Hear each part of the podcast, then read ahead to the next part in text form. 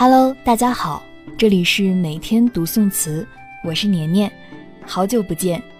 今天啊，让我们一起看看在酷热的夏季，词人是怎么度过的。清平乐，风高浪快。风高浪快，万里齐蝉背。曾识横额真体态，素面原无粉黛。身游银雀珠宫，俯看机器蒙蒙。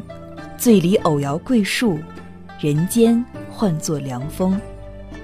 进入小暑节气以来，全国各地被高温围绕，华北华南一片炙烤。这个时候，大家应该都待在空调房里，不想窗外高阳了。之前讲过了，古人在夏季没空调、没电动风扇的时候是如何消暑的。除了冰块消暑，吃藕粉、枕凉席。喝茶，古人还有一项消暑技能，就是写词消暑。就像这首词一样，我个人觉得更像是古人的望梅止渴。这首词的作者是刘克庄，又叫后村先生，福建莆田人。这个老头活了八十二岁，在当时已经很了不起。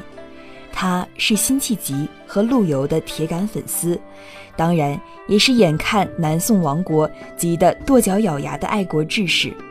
词风多愤懑豪迈。历史中，尤其是宋朝，这种对朝廷积弱积贫、急得跺脚，且喜欢写诗词发泄的，一般仕途都不顺利。后村先生也是一样，他在福建当县长的时候，写了一首《落梅》。得罪了朝廷，被废了十年。赋诗如下：落梅，刘克庄。一片能教一段长，可堪平气更堆墙。飘如迁客来过岭，坠似骚人去复乡。乱点莓苔多莫属，偶年衣袖久犹香。东风谬长花权柄，却寄孤高不主张。看完这首诗，你就知道他为什么被废了。除了以梅花掩护外，其他一点不隐晦。意思就是，爱国将士得不到重用，任凭掌权者如一阵东风，把我们吹到江南。掌权者嫉妒我们的才华，处处排挤我们，根本不顾国运安危。后面后村先生一直担任文官，确实也没得到重用。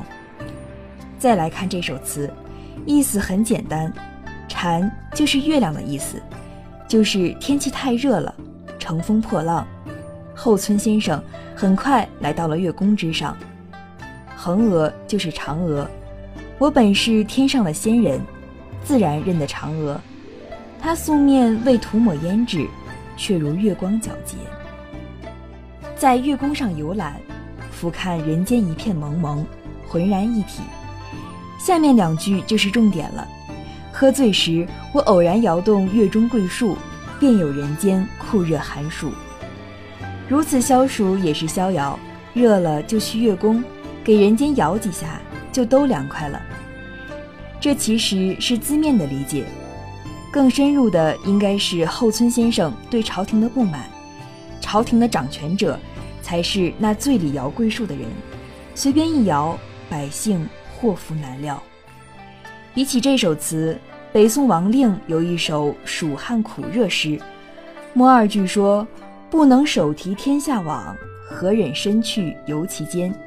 全诗都是废气里写的，可见当时王令热成了什么样。